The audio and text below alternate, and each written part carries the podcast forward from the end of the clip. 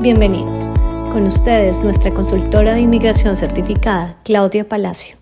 Bueno, y después de esa espectacular entrada de hoy, em, pues nada, darles las gracias por acompañarnos y la bienvenida a estos jueves de preguntas y respuestas de inmigración que esperamos que los ayuden a ustedes a tomar eh, pues medidas o, o, más bien unas decisiones más acertadas sobre sus procesos y sus planes migratorios a Canadá. Mil gracias por acompañarnos y como todos los jueves le doy la bienvenida también a Salud León y a Carolina Rodríguez que nos acompañan.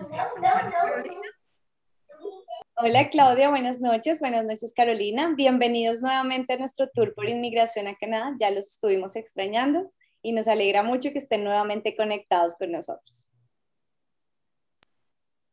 Buenas noches también a todas las personas que nos acompañan cada jueves. Eh, no estuvimos aquí la semana pasada, pero me imagino que hay muchas preguntas eh, de todo lo que quedó pendiente. Entonces aquí estamos para responderles todas sus dudas. Bueno, y hoy arranquemos hablando un poquito de lo que ocurrió esta semana con inmigración.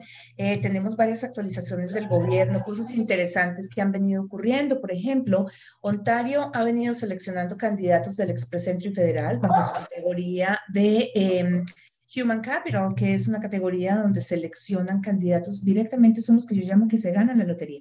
Son esas personas que tienen perfiles en el Expresentro y Federal y que debido a los cargos que desempeñan al NOC que han seleccionado en sus aplicaciones y a que han dado en el momento de levantar sus perfiles la autorización a todas las provincias del país para que los tengan visibles, pues reciben esta invitación a aplicar. El puntaje de selección fue de 458 a 467, o sea, son puntajes bastante altos y no es extraño que Ontario haga este tipo de selecciones. Normalmente, cuando estábamos seleccionando sin categoría específica el año pasado, antes de que se cerraran las elecciones de trabajadores calificados, Ontario siempre seleccionaba un punto por debajo de las rondas de los federales, por eso los puntajes son tan altos.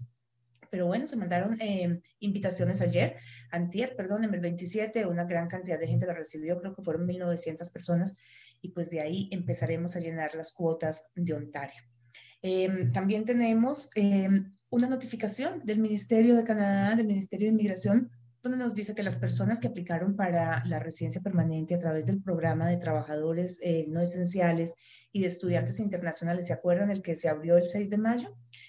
Estas personas no tenían el derecho a aplicar para un permiso de trabajo abierto, lo que se llama un Bridging Work Permit, porque no habían salido todavía las regulaciones de inmigración. Hace una semana larguita, el ministerio dijo que se podía hacer cuando se tuviera el Acknowledgement of Receipt. Ese Acknowledgement of Receipt es cuando se genera ya el número de expediente como tal.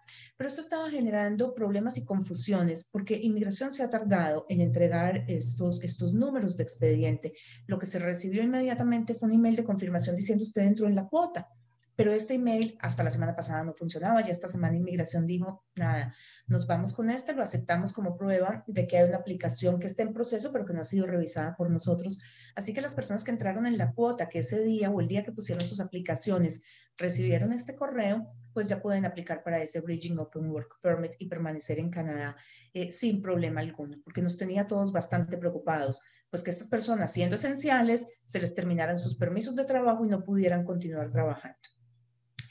Mm, hay una confusión con respecto a los estudiantes internacionales que van a empezar a llegar ahora, porque como todos sabemos, pues el semestre de septiembre está encima y el 6 de agosto, que es la fecha que nos dio inmigración para darnos respuesta, pues lo tenemos ya la semana entrante y todo el mundo está empezando a preparar maletas. La pregunta que se hace todo el mundo es, bueno, yo estoy exento de, la, de, cuarentena porque tengo mis vacunas, por ejemplo, ¿y por qué me están diciendo que tengo que llevar un plan de cuarentena? Y es cierto, cualquier persona que entre a Canadá con vacuna o sin vacuna tiene que tener preparado un plan de cuarentena. Acordémonos que tenemos que tener el recibo que genera la aplicación que se llama Ride Canada en el momento en el que vamos a abordar. ¿Para qué tener un plan de cuarentena si estamos exentos? Es porque recuerden que tenemos que tener el examen de COVID hecho tres, o sea, máximo 72 horas antes de abordar. Pero si los oficiales de inmigración en el momento en el que llegan al aeropuerto ven que ustedes tienen algún tipo de síntoma, los ven enfermos, decaídos, hacen la prueba de temperatura y de pronto la temperatura de un poquito alta, ellos pueden exigir que ustedes hagan cuarentena. Por eso es que es necesario traerla. Es solamente como medida de precaución. No estamos hablando de que tenga que ser en los hoteles si es que ustedes están exentos de esta, de esta parte de, de la regulación, pues de este momento, de que tengan que hacerlo en hoteles del gobierno pero pues es básicamente que traigan un plan en caso de que los oficiales de inmigración consideren por alguna razón que ustedes podrían tener síntomas de COVID. Acuérdense que tienen que poner toda esa información en el lab de Arrive Canada y el ideal es que traigan ese documento impreso para que no tengan que entregar... Em, celulares a inmigración y estar con el ir y venir de códigos y desbloqueeme, lo a bloquear, no se puede leer y lo demás. Se trata de agilizar el proceso por lo tanto, deben traer a la mano los documentos que estén relacionados con sus aplicaciones. Por ejemplo, los estudiantes internacionales deben traer las cartas de aceptación del college, los extractos bancarios. Los que han estado ya estudiando virtualmente deberían traer eh, las notas, sus transcripts para, a la mano, el documento de Arrive Canada. Y eso es básicamente lo que deben traer. Todo impreso para que se lo puedan entregar al oficial de inmigración en el momento en el que lo esté solicitando. Entrevistas allí en... Eh, en el aeropuerto no hay. Ellos no tienen tiempo de entrevistarlos y las aplicaciones de ustedes ya fueron revisadas y aprobadas. Lo que ellos van a mirar es básicamente que ustedes cumplan con lo que tenían que cumplir y como les digo, la carta de aceptación, la prueba de, solvencia económica y el recibo de Arrive Para los que son trabajadores, o sea, que vienen con un permiso de trabajo, no los dependientes de estudiantes, no los que vienen con permiso de trabajo abierto, sino los que llegan con una oferta de trabajo, tienen que traer obviamente la carta de empleo o el contrato laboral y tienen que traer los datos de la compañía porque inmigración va a verificar allí en el aeropuerto que la compañía todavía los esté esperando. Eso con respecto a los planes de cuarentena, porque la gente ha estado preguntando, pero ¿por qué tengo que tenerlos si yo ya tengo las vacunas? Es simplemente por precaución. Se abre proceso de patrocinio de padres nuevamente, lo anunció el gobierno la semana pasada, eh, con un número bastante grande. Inmigración desde el año pasado había dicho que iban a recibir el año pasado, 2020, 10 mil y para el 2021, 30 mil. Salimos con el mismo 30 mil, sí es un número bastante alto comparado con lo que se ha hecho otros años, pero digamos que no es una sorpresa el número porque nos lo habían dicho desde el año pasado. Ahora, a mí hay algo que todavía no me queda claro y estoy esperando instrucciones del gobierno y es que el ministro dijo que le iban a dar la oportunidad a los que presentaron su intención el año pasado de que participen en el sorteo también este año. Lo que no me queda claro a mí es si le van a dar eh, la facilidad a otras personas, a unos que no lo pusieron el año pasado porque no cumplían por alguna razón, eh, la posibilidad de entrar en el sorteo también o si lo van a limitar únicamente a los que lo hicieron en el 2020. Estas personas van a recibir una notificación o se va a abrir un portal para hacer el cambio de eh, emails que se registraron en caso de que hayan cambiado de representante, hayan cambiado de email o lo que sea, pero cada persona que presentó su eh, intención el año pasado debe tener un código, un número que le generó el portal en el momento de registrarse y es con este número con el que pueden hacer esos cambios de información en caso de que tengan que hacerlo. Y lo último es eh, pues la noticia del gobierno de que a través del portal que se, se, lanzó hace tal vez unos dos o tres meses, ya se pueden subir también las aplicaciones de patrocinio familiar y las de humanidad y compasión que antes se mandaban también en papel. Las de patrocinio familiar son para personas que están fuera de Canadá, o sea que el patrocinado está fuera de Canadá, todavía no están disponibles para los In Canada Class, pero bueno, ya por el momento arrancamos por alguna parte a sistematizar este tipo de aplicaciones porque realmente que esta pandemia nos dejó claro que se pueden hacer muchísimas cosas de forma virtual y que eso facilita o acelera el proceso. Entonces, todas estas son noticias espectaculares por parte de inmigración. Me parece que, que las cosas van marchando hacia un sistema mucho más ágil y mucho más digital. Esperemos a ver cómo, o sea, cuándo empiezan, entre otras aplicaciones, en estos portales y hasta qué punto podemos empezar a trabajar los dos portales, digamos que vincularlos porque en este momento los tenemos absolutamente desconectados. El portal que manejamos los representantes y el portal que manejan los clientes, cuando se vincula una aplicación de un lado para el otro, normalmente se desvincula del lado original y es bastante confuso. Eh, y este nuevo portal no puede ser coordinado por, por, el representante, sino que tiene que ser controlado por el cliente. Y esto hace que quedemos nosotros también un poco perdidos con respecto a lo que va pasando con inmigración y pues ni modo de vincular una aplicación hasta que no se genera el número de expediente que para estas aplicaciones que son escaneadas, las que iban antes en papel y que se presentan a través de este portal, de todas maneras le toma inmigración meses entregar esos números. Entonces esperemos, sigamos mirando a ver qué va pasando con inmigración y cómo va evolucionando la parte tecnológica, pero ya por lo menos estamos dando unos pasos interesantes en este sentido. Y ya con esto, pues nada, eh, darle paso a, a Salud y a Carolina. Bueno, antes de iniciar con las preguntas, no sé si Carolina tienes alguna información importante antes de ya empezar con el bombardeo hacia Claudia. Eh, bueno, información importante. Recuerden que mm, con Professional Upgrading ustedes pueden, nosotros podemos ayudarles eh, a conseguir ese programa de estudio que quieren aquí en Canadá o les podemos ayudar también en la parte de inglés. Si necesitan nivelar su inglés para entrar a los colleges o alguna institución educativa, se pueden comunicar con nosotros y les podemos ayudar. En este momento tenemos una promoción nuevamente. Nuevamente está la maravillosa promoción de inscribirse a ocho semanas y nosotros vamos a adicionar completamente gratis cuatro semanas más. Entonces, aprovechen, aprovechen porque realmente no sabemos hasta cuándo vamos a tener este programa virtual que les ahorra muchísimo tiempo y además de todo una cantidad real, eh, realmente importante de dinero. Muchísimas gracias, Carolina. Bueno, ahora sí voy a dar inicio eh, por YouTube. Joana nos saluda, John Edward Mora también, saludos desde Cali, Colombia. Joana Brigitte nos dice, mi hijo ya se hizo residente permanente, ¿puede pedir a sus padres? En teoría sí, o sea, el proceso de patrocinio de padres abre y cierra cuando el ministerio lo decide, idealmente es que abra por lo menos una vez al año. Las personas que quieren patrocinar a padres tienen que cumplir con unos requisitos de ingreso durante los tres años previos a presentar la intención de patrocinio. Este, este ingreso depende del número de personas de la familia. Por ejemplo, si el hijo es soltero, estaríamos hablando de una familia de tres, él, papá y mamá. Si el hijo es casado y tiene dos hijos, estamos hablando de una familia de seis. Y hay una tabla del gobierno que se llama LAICO, L-I-C-O, eh, para padres, o sea, para patrocinio de padres y abuelos, que estipula cuál es el monto que debe tener la persona durante los tres años previos. Para el 2020, Inmigración dio una excepción, le quitó el 30% a ese valor debido pues justamente a la situación de COVID, pero hay que cumplir con los montos para cada uno de los tres años. En este tipo de aplicaciones es muy importante tener en cuenta esos ingresos y no solamente tener los previos, sino tener en cuenta el ingreso que yo sigo eh, demostrando después de que mando la aplicación. En el pasado, hace por ahí unos 5 o 6 años tal vez, me tocó a mí recibir eh, una aplicación de patrocinio de padres que se había enviado en aquella época, se estaban tardando muchísimo, 4 o 5 años, y cuando se envió, la familia cumplía, pero resulta que nació un bebé durante todo este proceso y los salarios se estancaron. Cuando fuimos a ver, inmigración pidió eh, las, o sea, Notice of Assessment, es como la declaración de impuestos, mm, pidió eh, que se actualizara con respecto a lo del año que estaba en curso y quedamos cortos en 500 dólares. Esos 500 dólares nos llevaron a una apelación.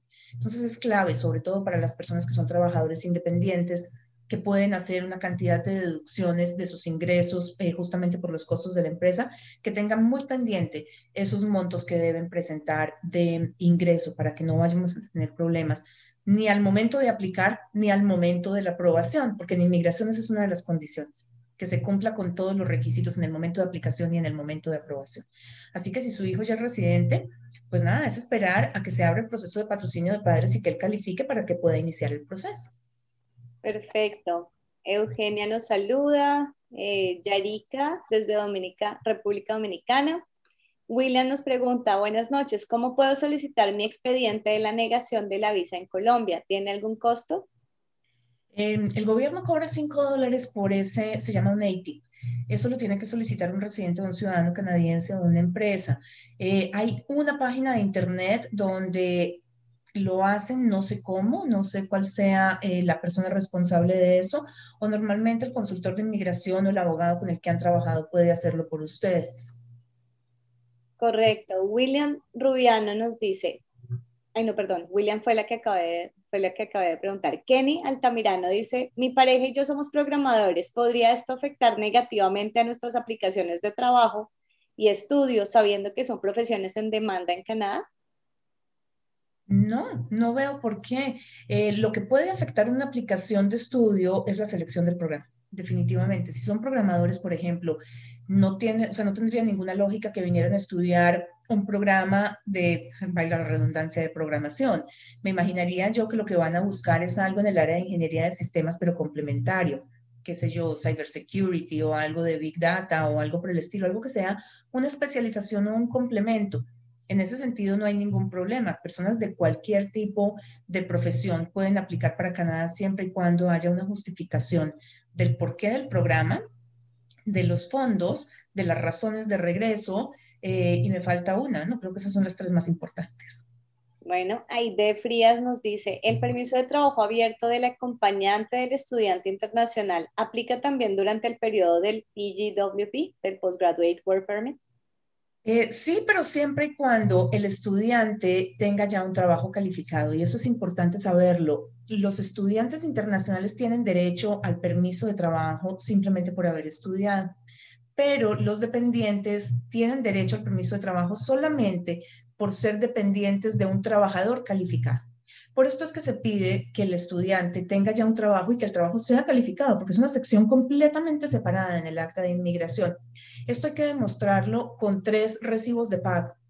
Mm, normalmente, los trabajadores o los estudiantes internacionales durante el tiempo que están estudiando empiezan a hacer contactos en el mercado laboral y para el momento en el que se gradúan, ya digamos que tienen algún trabajo relativamente estable e idealmente en su área, pero la gran mayoría en un trabajo calificado. COVID no ha sido fácil, definitivamente ha generado algunos problemas, pero digamos que en términos regulares, los estudiantes entran a un mercado laboral, puede que no por niveles muy altos, pero sí entran eh, a trabajos calificados realmente. Los que veo yo que tienen problemas son estudiantes que por alguna razón entendieron o pensaron que por ser estudiantes de no podían trabajar sino medio tiempo, las compañías no iban a querer emplearlos. Pero para mí este es, digamos, es una, ¿cómo se dice en español? Una misconcepción. Yo creo que esa palabra no existe, eso es una traducción literal del inglés. Es un concepto erróneo, más bien, esa puede ser la traducción. El único cargo que no puede ejercer un estudiante internacional es el de primer ministro, pues porque no es ciudadano pero todo lo demás está permitido. Los permisos de estudio y de trabajo en Canadá tienen todos una cláusula, obviamente, que está relacionada con los trabajos en eh, áreas sexuales como los strip clubs o todo lo que tenga que ver con, con escorts y prostitución. Eso está prohibido, pero por lo demás el único limitado es el de primer ministro. Tienen acceso a todo, entonces no deberían limitarse. Deberían seguir soñando en grande. O sea, cuando llegan aquí, llegan con el sueño de alcanzar una residencia, con el sueño de mejorar sus vidas, con el sueño de darle un mejor futuro a los hijos. Así llegamos todos. Y pues cuando estamos aquí como estudiantes, esa posibilidad existe. Entonces, buscar en el área nuestra, yo soy una convencida de que uno llega al otro día tiene que pagar la renta. O sea, el, arrendatario, el arrendador, no le dice a uno, bueno, pues empiece a pagar dentro de tres meses cuando consiga lo que usted quiera. No, pues hay que empezar inmediatamente y cualquier trabajo es digno y mientras más básico, yo diría que a nivel personal más importante porque nos enseña muchísimo de humildad. Pero la idea es no limitarnos a tener trabajos de lo que se llama supervivencia, sino a buscar el trabajo que nosotros queremos. Y ese trabajo que nosotros queremos es normalmente un trabajo calificado. Y ese trabajo calificado es el que le va a dar la posibilidad a nuestro acompañante de aplicar para el PGWP, para el permiso de trabajo de posgraduado. Perfecto, ahora sí me voy a ir con la gente en Facebook. Eh, ahí nos saludan Iván, Cándida, José desde Costa Rica. Bueno, Ana nos dice saludos desde El Salvador. Me gustaría que pudieran aclarar algo nuevo que apareció en la página de Canadá con respecto a la prueba PCR antes de viajar. Dice que tendrán que hacerse una nueva prueba en el país de tránsito si es que se hace escala. ¿Eso significa que los que viajan tendrán que buscar dónde hospedarse digamos, en Estados Unidos y volver a gastar en una nueva prueba. No sé si yo estoy entendiendo mal y si ustedes podrían confirmarnos ese dato, pues mi hijo viajará ya en agosto y tendría que hacer escala, pero no hay vuelos directos a Vancouver desde nuestro país me mataste. Te cuento que esa no la he visto. Son tantas las cosas que salen de COVID que esa no la había leído. O sea, sé que hay que hacer la prueba de, tres días antes eh, de viajar y sé que hay que hacerla nuevamente aquí en Canadá, pero no tenía ni idea de esta. Así que si me mandas el enlace con el mayor de los gustos eh, sobre el email en que me lo mandes, leo esa notificación y te respondo. Sí, Ana, realmente lo, lo, que yo también sé es que tienes que hacerte la prueba 72 horas, se supone que es desde el país que saliste originalmente, no sé si cuenta la escala y yo no creería, pero no tenemos certeza. Sí. Leamos más bien porque son tantos y a una velocidad tan grande que estas cosas están cambiando con COVID que es mejor cerciorarnos. Así que mándanos el enlace, lo leemos, revisamos qué fue lo que dijo inmigración y te estamos contando. Perfecto, sigo con Miguel Zúñiga. Tengo una nominación provincial en New Brunswick, pero por el momento solo voy a trabajar con un permiso de trabajo. Una vez que esté en Canadá, ¿cuándo podré aplicar para la residencia permanente y cuánto tiempo se lleva el proceso? Y mi familia, ¿cuándo podrá irse conmigo? A ver, no me queda claro porque si tienes una nominación provincial, eso significa que ya hay un proceso adelantado y tú estás aplicando ya. O sea, ya tienes una nominación provincial es cuando la provincia ya me ha seleccionado a mí para ser residente. Esa nominación me da a mí la posibilidad de llegar con un permiso de trabajo mientras se procesa mi residencia. Pero no es que vayas a trabajar solamente con un permiso de trabajo, porque la nominación provincial no es para venir a trabajar. La nominación provincial es para poder quedarte como residente. En el momento en el que tú llegas ya debería estar en proceso esa residencia. Tu familia podría venir contigo idealmente, porque como te digo, eres un candidato de residencia, entonces deberían poder venir todos simultáneamente. Y ya lo que se tarda el proceso. Dependiendo del tipo de nominación que hayas eh, obtenido a través de cuál de los canales de, New Brunswick, se podría pasar por el, eh, por el Express Entry con los 600 puntos adicionales y debe ser un proceso de más o menos entre 6 y 10 meses. Si es una de las nominaciones provinciales en trabajos no calificados, por ejemplo, que no se pueden pasar por el Express Entry, entraría por el otro portal y estaríamos pensando, o sea, el tiempo de proceso que ellos están mostrando es casi de dos años, podríamos pensar que con este nuevo portal se puede recortar un poco y llegar, no sé, tal vez a un poco menos de un año y medio, eso es conjetura mía, pero el ideal sería eso. Pero la nominación provincial no es para venir a trabajar, es para residencia, entonces debería venir la familia completa de una vez. Correcto. David Bonilla nos dice, hola, buenas noches. Haber abierto un perfil en Arrima sin enviar nunca la declaración de interés puede afectar una aprobación de la visa de estudios. Arrima es el programa que maneja Quebec y nosotros no trabajamos con la provincia de Quebec, David, entonces no te podríamos aclarar esas dudas como tal. Pero espérame un minuto, no conozco la parte de Quebec, mm, pero la parte federal o sea, todo lo que uno le presente como intención a una provincia, si simplemente estoy levantando el perfil en la provincia, no se considera una aplicación, se considera una intención. Empieza a ser aplicación en el momento en el que a mí me devuelven eh, una invitación a aplicar o una solicitud de documentos ya de la provincia como tal. Ahí ya hay una intención, em, hay una aplicación per se. Ahí ya podría entrar a afectar, pero solamente si la provincia alcanza a notificar a los federales de que hay una aplicación tuya. Tendríamos que ver hasta dónde llegaste con Arrima. Como te dice Salud, nosotros no manejamos Quebec. Si tú recibiste un certificado de selección de Quebec, ya hay una marca de que tú tienes una intención de residencia permanente. Eso ya lo tienen los federales. Eso es lo que empezaría a generar un conflicto con una visa temporal. Mm, si tú vas a aplicar para una residencia permanente, aunque hayas tenido una intención o una aplicación a través de una de las provincias, no deberías tener problema a menos de que esa aplicación de residencia permanente se haga a través de una nominación provincial con otra provincia. Por ejemplo, tú presentaste ya Quebec, Quebec te dio un certificado de selección y resulta que ahora vas a aplicar a residencia porque Ontario te invitó en la ronda de antier em, a una nominación provincial.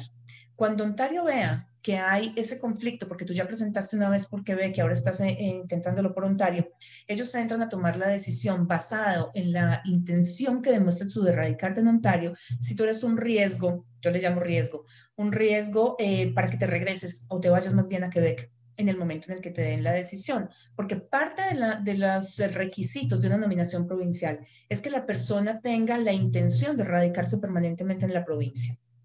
Ese sería el momento en que lo que hiciste con Arrima, con Quebec, puede entrar en conflicto con la parte federal para una residencia o para un permiso temporal. Quebec y cualquier provincia. Bueno, ojalá eso haya aclarado tus dudas. Daniela nos dice, ¿qué puedo hacer si me negaron la visa? Y en la ATIP dice que fue porque no tengo trabajo hace un año, pero mi esposo tiene un empleo hace cuatro años. ¿Qué me aconsejas, Claudia? Lo que pasa es que eso hace parte de eh, arraigo. El arraigo es demasiado personal, o sea, es, es una interpretación del oficial de inmigración más que cualquier otra cosa. Hay que entrar a discutir, o sea, a mí me encanta pedir notas de expediente cuando hay negativas, porque le da una claridad sobre lo que dicen los oficiales. La pregunta del millón es, ¿qué otras cosas tienes tú que te amarren a tu país? Y eso es lo que hay que mostrar. O sea, además es una familia, entonces hay que hacer énfasis en la parte de tu esposo. ¿Por qué eh, tu esposo decidiría renunciar a un trabajo si no hubiera un futuro para ustedes? Es lo que hay que trabajar. ¿Quiénes son ustedes como familia? Eh, familiares, o sea, padres, hijos, hermanos, abuelos, tíos, los sobrinos, tus ahijados, em, estabilidad laboral de tu esposo, el salario que tiene tu esposo, si pertenecen a alguna iglesia, eh, si tienen, qué sé yo, algún tipo de voluntariado, pertenecen a alguna asociación, hay alguna profesión que sea, eh, o sea, mm, ¿cómo se llama? Que requiera licencia, eh, que solamente la puedan ejercer allá. Es un perfil completo que hay que mostrar. Ahí es en lo que te, tendrías que enfocar. Correcto. Xavier nos dice, buenas tardes. En aplicación de visa de estudio, 18 de mayo tuve biométricos. El 30 de junio solicitaron examen médico adelantado. ¿Esto implica que mi proceso de aprobación avanza bien? Muy factible. Em, de las muchas cosas que he aprendido yo en inmigración durante estos 12 años es que inmigración puede cometer errores, los cometemos todos como seres humanos, eh, puede que algunos se salgan de todo contexto, pero ellos no son irracionales. Y a esto me refiero a que un examen médico tiene un costo de casi 300 dólares por persona. Y pues si ellos van a negar, no solicitan los exámenes médicos. Nunca me ha tocado a mí, por lo menos, que después de que me pidan exámenes médicos de alguien, me nieguen una residencia, o sea, eh, una, un permiso de estudio. Entonces yo diría que va por buen camino. Eso lo baso en mi experiencia como consultora pero no es que haya nada en la ley que diga si le pedimos los exámenes médicos es porque estamos obligados a, aprobar. Es simplemente lo que he visto yo en el transcurso de mis años de práctica. Bueno, Edwin nos pregunta, eh, aún no recibo respuesta de mi aplicación para un permiso de estudio hecha en marzo de 2021. El programa inicia en septiembre. El colegio informó que este término o este semestre se tomará online, por lo que puedo estudiar online mientras hay respuesta. La pregunta es, en caso que el permiso sea negado, ¿se puede reaplicar inmediatamente con los mismos documentos iniciales, corrigiendo lo que deba corregir de acuerdo con el tipo de negación, apuntando hacia una respuesta positiva que me permita seguir estudiando el mismo programa en el periodo que inicialmente se planeó? Edwin, la teoría dice que sí, que tú puedes aplicar al día siguiente. Lo que pasa es que para, o sea, por lo menos yo en la oficina lo que hago es pedir las notas del expediente. Hay cosas muy particulares cuando uno recibe esas notas del expediente. Uno piensa que cuando los oficiales marcan esos espacios que dice propósito de viaje, fondos, eh, no sé, vínculos con país de origen, esa es la razón. Pero cuando se piden notas del expediente uno encuentra cosas muy interesantes, como por ejemplo que el oficial diga, es que lo negué por fondos, pero es porque los daycares en Ontario son muy costosos pero resulta que el niño tiene cuatro años. Entonces ahí es donde hay que empezar a entrar, o sea, entrar en una segunda aplicación a decir, mire, señor oficial, qué pena con usted, pero es que mi hijo no necesita daycare, entonces yo no sé usted de qué me está hablando, yo no necesito más fondos porque cumplo con lo que me piden y excedo, eh, o sea, el mínimo requerido.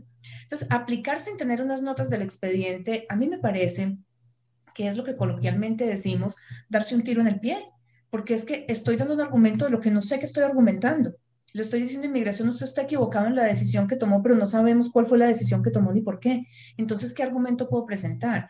¿Qué tal que el oficial de inmigración haya dicho, eh, propósito de viaje, interpretamos, o sea, normalmente propósito de viaje se refiere a que em, el programa no tiene sentido en el crecimiento profesional de la persona regresar a país de origen. Y resulta que es un ingeniero de sistemas, como la persona que nos preguntaba ahora, que es programador y viene a estudiar qué sé yo, eh, cyber security, no, big data. Y el oficial de inmigración dice, lo que pasa es que si ya es programador, ¿por qué tiene que ir a estudiar big data? No tiene ningún sentido. Y hablando con el cliente, nos dice, lo que pasa es que Big Data está enfocado en este tipo de, de, programas que no existían en la época en la que yo estudié y nos da una explicación así de grande. Entonces, eso hace parte del segundo argumento, entregar una, una explicación de qué fue lo que el oficial no entendió, sin saber qué fue lo que no entendió, no nos va a llevar a ninguna parte. Entonces, sí, si niegan, yo recomendaría pedir notas de expediente. Se demoran entre 30 y 45 días y después pasar una aplicación. ya ahí sí queda a criterio de ustedes si quieren aplazar un semestre y esperar a tener la respuesta a la segunda aplicación o si toman el riesgo de estudiar online y pues si niegan la segunda aplicación, me imagino que el college no les va a devolver ese dinero dependiendo del número de días que hayan pasado y eso nos dirá Carolina cómo funcionan esos reembolsos de, dinero de los colleges, pero esa sí es una decisión que tienen que tomar ustedes. Mi recomendación como consultora sería esperar las notas del expediente para pasar una aplicación o sea, bien sustentada. Bueno, Oscar nos pregunta, Oscar Andrés, quiero saber si tengo una aplicación, perdón, quisiera saber si tengo una aplicación por un permiso de estudio y me sale una oferta de trabajo ¿Tengo algún problema para solicitar el permiso de trabajo o qué debo hacer? Eh, no, tú puedes hacer una nueva solicitud, o sea, está pendiente una solicitud de estudio, ahora sale una de trabajo, puedes hacerla de trabajo, puedes hacer un withdrawal, una cancelación de la de estudio y esperar la decisión de inmigración. Lo que sí te digo es que en este momento se están revisando las aplicaciones de permiso de trabajo de trabajadores esenciales. Están, o sea, yo recibí una de trabajador no esencial que estaba pendiente desde agosto, desde el año pasado, pero estoy casi por pensar que fue un error de algún oficial de inmigración porque no he oído a nadie más que esté diciendo que ya empezó a recibir este tipo de respuestas. Eh, un error afortunado, porque así como inmigración comete errores desafortunados, también comete unos afortunados y pues mis felicitaciones para esta persona porque ya estaba desesperado y nosotros también, la verdad que fue una espera bastante larga, pero en este momento no he oído a nadie más que esté recibiendo este tipo de aplicaciones y si las restricciones de COVID no se levantan, pues los trabajadores no esenciales van a seguir esperando quién sabe cuántos meses más, mientras que los estudiantes sí son considerados esenciales. Entonces vuelve y juega, es un balance el hecho de que te, den una oferta de trabajo no significa que inmigración va a procesar ese permiso. Ya depende de lo que tú quieras hacer y cómo lo quieras hacer. Si tú llegas como estudiante y empiezas a estudiar y se hace el cambio del permiso aquí, esa es otra opción también, pero pues obviamente vas a haber pagado un semestre de carrera. Perfecto, voy con YouTube. Andrés Felipe nos pregunta desde Colombia. Tengo oferta laboral como soldador para Alberta. Cancelaron el MIA, Refusal to Process Alberta Pilot High Wage. La razón de cancelación. Cuando la empresa, ¿Cuándo la empresa puede volver a aplicar? ¿La razón de cancelación fue cuál? Eh, según entiendo, porque no me pusiste signos de interrogación, Andrés. A veces ustedes mismos me ponen a sufrir y a leer mal. a ver, voy a volver a leer. Dice que le cancelaron la LMIA y entre comillas dice refusal to process Alberta Pilot High Wage, la razón de cancelación, eso según lo que él dice. Ah, ok. Eh, Alberta tiene una lista de ocupaciones que no se van a revisar porque tienen demasiados candidatos adentro, o sea, dentro de la provincia que están desempleados.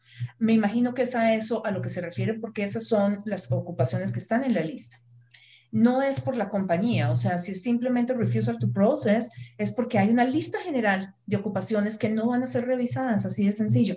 No parece ser algo específico de la compañía. Ahora, este chico dijo de qué país es, porque eh, los soldadores están en el Tratado de Libre Comercio o no. Habría que revisarlo. No sé por qué tengo la idea de que los soldadores están allí y si están, se haría más fácil por el TLC.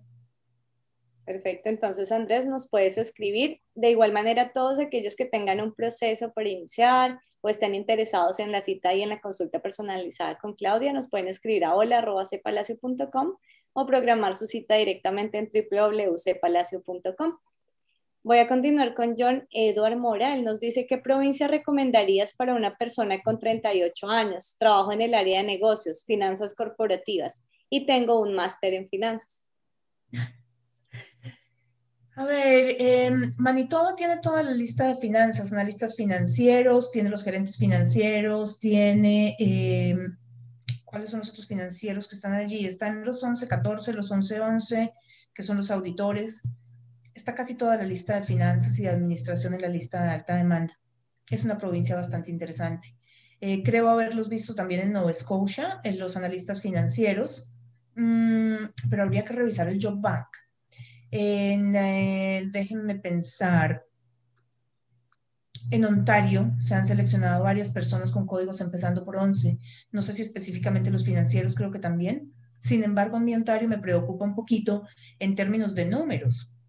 Si tú te vienes a estudiar a Ontario, por ejemplo, y mm, vas a aplicar para una nominación provincial, estamos contando con que la provincia recibió, recibe más o menos en promedio medio millón de personas al año.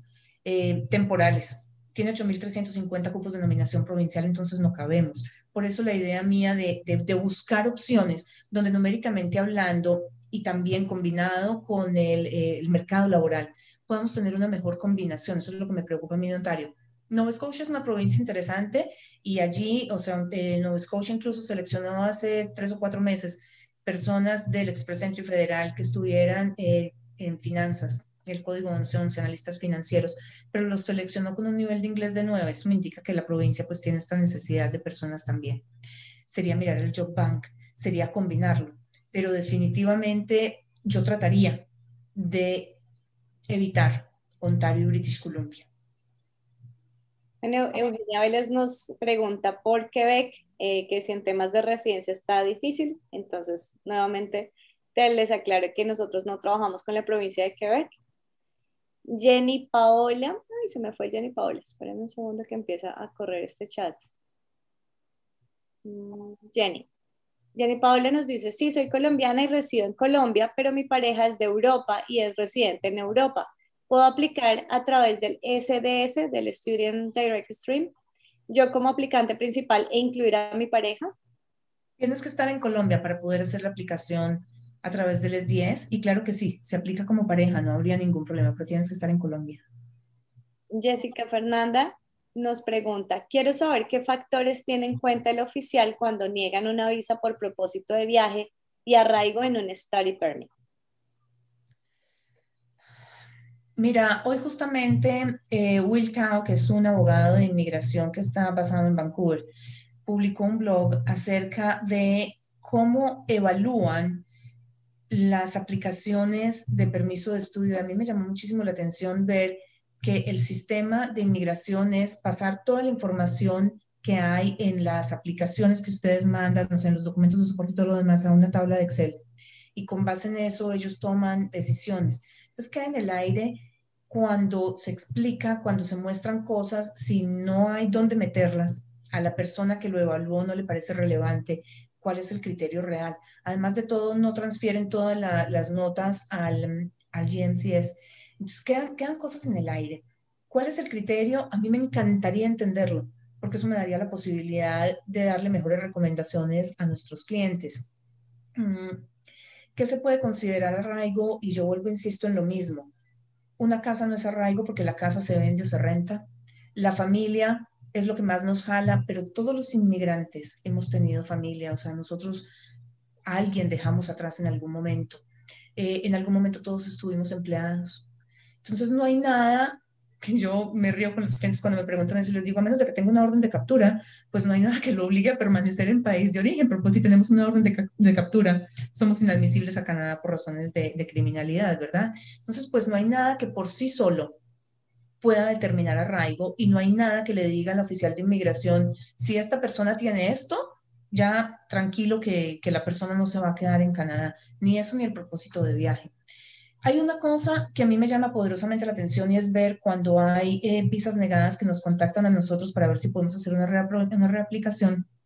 Cuando pido los documentos que se han enviado, ver unas cartas de intención que tienen cinco y seis páginas donde se explican un montón de cosas distintas, mm, ver que hay muchos, muchas personas que tienen, por ejemplo, un título en arquitectura y vienen a ser un architectural technician eh, personas que son administradores de empresas y vienen a hacer un business marketing, eh, porque nos estamos devolviendo no en el escalafón educativo, y esto que quede claro, no es que porque tienen un título universitario van a estudiar en un college, entonces están devolviendo, no, es porque están estudiando el mismo programa que ya estudiaron a nivel profesional, lo están estudiando a nivel tecnológico, lo que no tiene ningún sentido. Entonces, este tipo de cosas son las que yo veo cuando recibo estas negativas de visa y es donde me pregunto si el oficial de inmigración interpretó lo mismo que interpreté yo. Em, si yo fuera oficial de inmigración y a mí un administrador de empresas me dice que viene a hacer un programa de business marketing, mi pregunta sería, ¿por qué no fue a estudiar más bien un marketing management? Que eso le ayuda a crecer. No un business marketing que está estudiando un año de business, que ya lo tiene, y seis meses de marketing. Eso puede ser lo que ellos miran, pero esta también es mi apreciación personal, porque como les digo, no hay un manual que diga esto es lo que se considera o a esto se le da este puntaje o el que tenga esto está dentro y el que no lo tenga está fuera.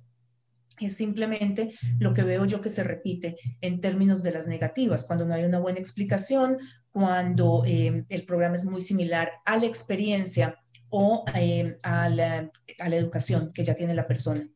Y la pregunta que le hago yo a los clientes cuando, cuando me preguntan, bueno, ¿vale la pena estudiar esto sí o no? Es, ¿ustedes pagarían en su país de origen el equivalente a 30 mil dólares canadienses, 30, 40 mil dólares por el programa que vienen a estudiar a Canadá? ¿Pagarían ese mismo dinero por estudiarlo en sus países? Si la respuesta es sí, es porque verdaderamente ese programa les va a ayudar a crecer. Si la respuesta es no, es porque sencillamente la intención es venir a Canadá. Y eso es lo que va a llevarlos a un rechazo de la visa.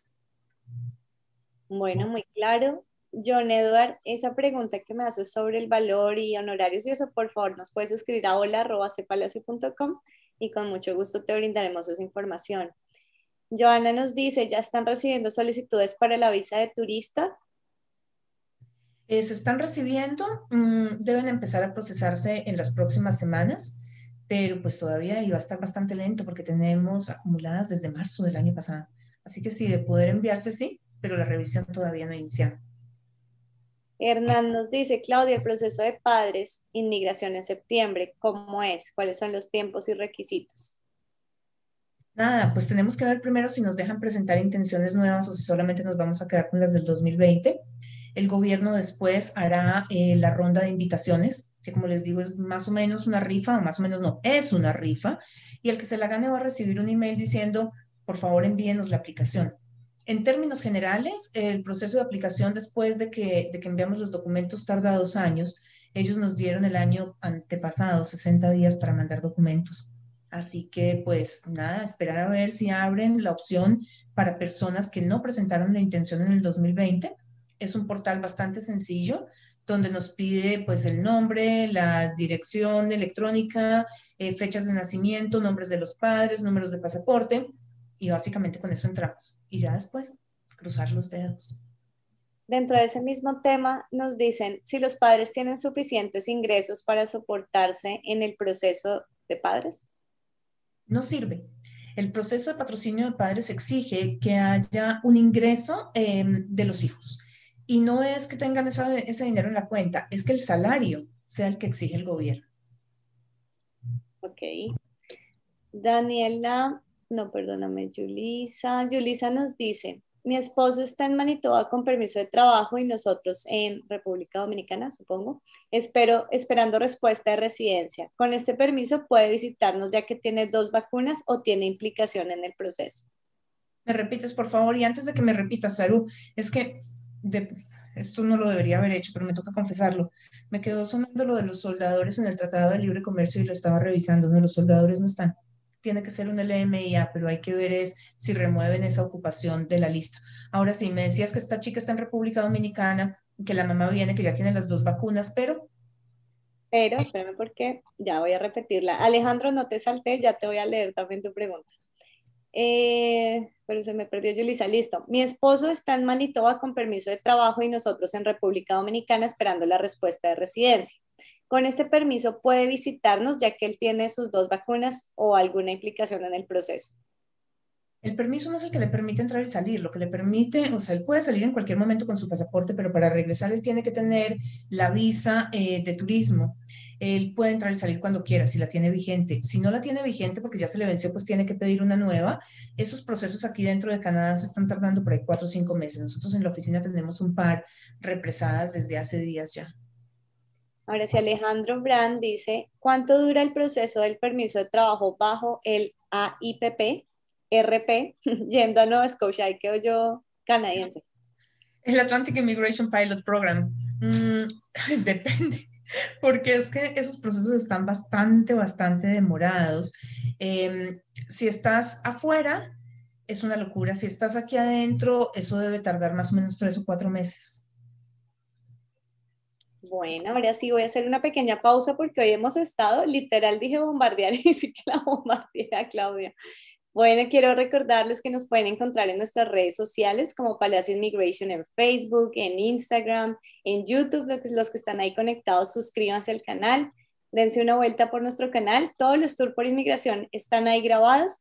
No solamente el del día contiene información importante, sino todos los que hemos hecho cada ocho días están con, con, estas noticias, actualizaciones, diferentes preguntas. Entonces sé que si los ven van a poder aclarar muchísimas dudas. También hay otros clips informativos que les van a ayudar como herramienta dentro de todo el proceso. Eh, Carolina, ¿nos puedes refrescar también tus redes? Ah, bueno, y suscríbanse, denle me gusta a nuestra página de Facebook, suscríbanse al canal de YouTube, síganos en Instagram, en Twitter. Es muy importante para nosotros seguir creciendo como, como comunidad en Palacio Immigration. Lo estamos haciendo y se los agradecemos de corazón. Bueno, gracias, Saru. Eh, a nosotros nos pueden contactar a través de nuestras redes sociales también, a través de Facebook y a través de Instagram como professional.upgrading. Eh, también nos pueden escribir a nuestros correos, a mi correo, eh, pueden escribir a marketing arroba professionalupgrading.com y pueden también escribirle a Fernando a fernando arroba professionalupgrading.com. Les recuerdo que nuestra, nuestra asesoría no tiene ningún costo para ustedes nosotros podemos ayudarles a, conseguir cualquier programa eh, que estén buscando, si es en relación con su proceso de estudio, si tienen eh, ya eh, una, mm, una estrategia de inmigración, podemos ayudarles, o si simplemente están buscando estudios de inglés, también podemos ayudarles con eso.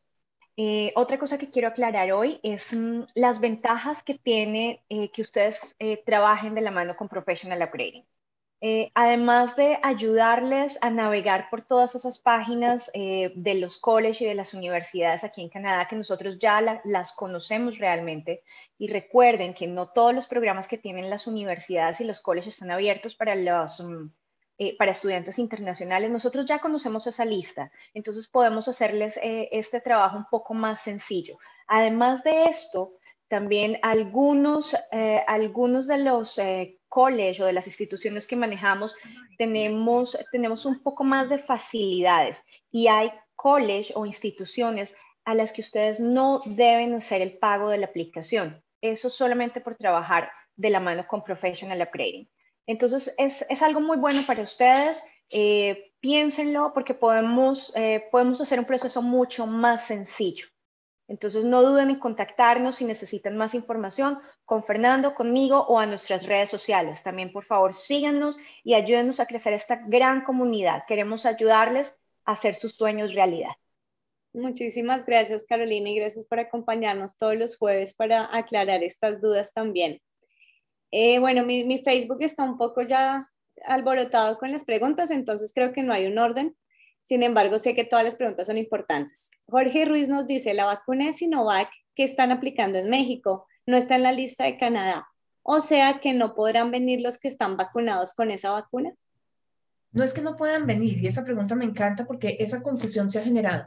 No es que no puedan venir. Lo que pasa es que las personas que tienen vacunas, que no son una de las cuatro que admite Canadá, eh, tienen que hacer cuarentena, pero por lo demás pueden venir. O sea, es simplemente que ahora se le está dando la facilidad a las personas que tienen las vacunas, la de, la de Pfizer, Moderna, eh, Johnson Johnson y la de AstraZeneca, a que entren sin tener que estar los tres días de cuarentena en los hoteles del gobierno, pues designados por el gobierno, porque no son del gobierno, ni hacer esa cuarentena en casa después de esos tres días. Pero los que no la tienen pueden seguir entrando al país cumpliendo con estas reglamentaciones. Correcto. Valeria nos dice, solo para los que recibieron la AOR del TR to PR Pathway pueden aplicar al Open Work Permit. No, incluso los que recibieron, o sea, todos los que recibieron el email de que habían entrado en la cuota. Ese 6 de mayo, cuando se abrió todo este proceso, en el momento en el que la gente mandó la aplicación, segundos después, llegó un email que decía, eh, o sea, recibimos su aplicación. Eso confirma que alcanzaron a entrar en la cuota es con ese email con el que se puede aplicar ahora para el Bridging Work Permit. Paola nos dice, hola Claudia, escuché el caso de una familia a la que le pidieron que su carta del college dijera que sus estudios serían presenciales. De lo contrario, no podrían abordar. ¿Esto es correcto? Mira, la decisión de permitir entrada a Canadá la tiene CBSA, Canada Border Services Agency la decisión de aprobación de la visa la tiene Immigration, Refugee, Immigration Refugee and Citizenship Canada. Son dos organismos completamente separados, son distintos. Son primos hermanos, pero o sea, no, no es que se hablen todos los días. Es bien confuso porque no solamente hay ese, ese choque de ideas entre la aprobación y vengan y la aprobación pero no entren, que se presentó hace, ¿cuánto fue? Un mes, un mes y medio, cuando las personas que tenían ya permisos de estudio aprobados, que estaban ya terminando el semestre de Spring, que venían y, continuaban ahorita en septiembre, que se les negó el abordaje, eh, pero fue a miles de personas y en todos los países del mundo. La orden de, o sea, inmigración dice entren, pero CBSA dijo aquí no no se me hace raro que haya algo adicional que haya sacado CBSA, porque en el momento en el que Inmigración dijo, nosotros, eh, o sea, vamos a abrir frontera el 9 de agosto, ¿cómo es? El, 6 de agosto para unos y el 9, el, 9 de septiembre o el 9 de agosto. El 9 de agosto para, sí, el 9 de agosto y el 7 de septiembre para todo el mundo, incluyendo turismo. Exacto, cuando Inmigración eh, dio las dos fechas, pero segundos después, salió CBSA con otro tweet diciendo, pase lo que pase, aquí los que decidimos si entran o no entran somos nosotros. Entonces no se me haría raro que este hubiera sido un caso que haya ocurrido, porque las, las notificaciones de CBSA van derecho a las aerolíneas, no pasan por ninguna parte y esto está generando caos. Puede ser el caso, sin embargo, hoy justamente tuve cita con una persona que empieza en septiembre, y llegó a Canadá en marzo.